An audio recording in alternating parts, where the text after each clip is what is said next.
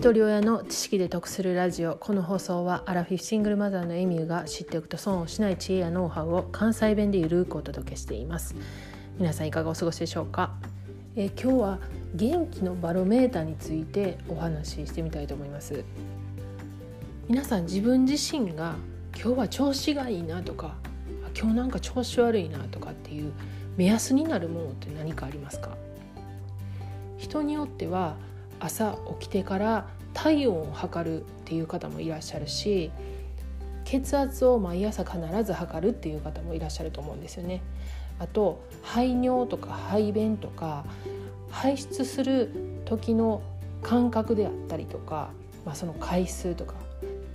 あと睡眠その寝つきがいいとか悪いとか朝起きた時の感覚とかいろいろその自分が調子がいいかどうかっていう目安になるものって人それぞれだと思うんですね。若い頃はそもそも元気なので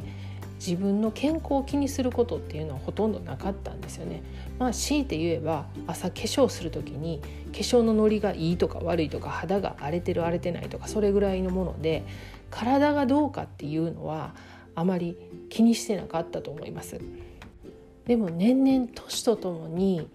自分の体やその感情と向き合う時間が取れるようになってきた、まあ、自分自身を俯瞰できるようになってきてるんじゃないかなと思っています。で今回私先週から約1週間ほどコロナに感染して寝込んでたんですけれどもその寝込んでる最中は、まあ、もちろんもうしんどいのであまりいろんなことを冷静に考える余裕はないんですけれども徐々に回復してきたぐらいからねこう頭も回り出してくるんでいろいろ考えてたら、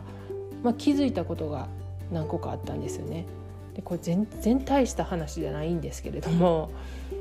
例えばねおかんがね今回すごくひどかったんですよね。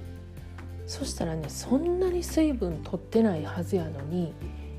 そのおかんのせいで1時間おきぐらいにトイレに行きたくなるんですよね。でも熱もあるししんどいから寝てたいのにそのおかんがきっかけでもうトイレにも行きたいしあれは一体どういう現象でそうなってんのかなって考えてたんですよね。あとね倦怠感が長引いてたのは事実なんですけれどもこれは倦怠感なのかもうちょっとゆっくりゴロゴロしてたいのかっていうその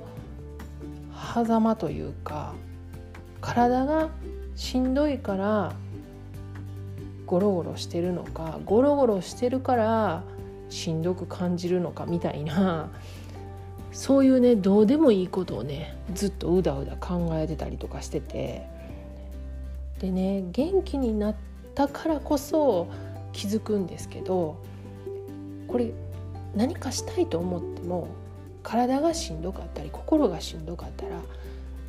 動きたくても動けないんですよね。でもね元気になるとねもうね体が動いてしまうっていうか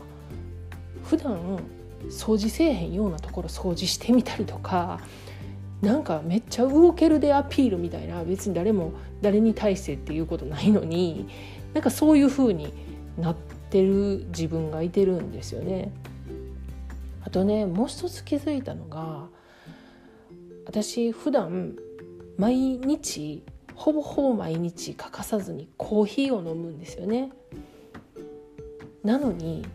このねしんどい時コーヒー一滴も飲みたくない。なんならもうコーヒーの存在も忘れてるんですよね。でもね不思議とね本当に元気になったらねあそうやコーヒー飲んでみようかなと思ってコーヒー飲みたくなるんですよね。なので私自身がこう体が元気やなっていうバロメーターってねコーヒーが飲みたいか飲みたくないかじゃないかなって今日気づいたんです。で多分皆さんも何かそういったバロメーターってお持ちだと思うんですよね。もしかしたら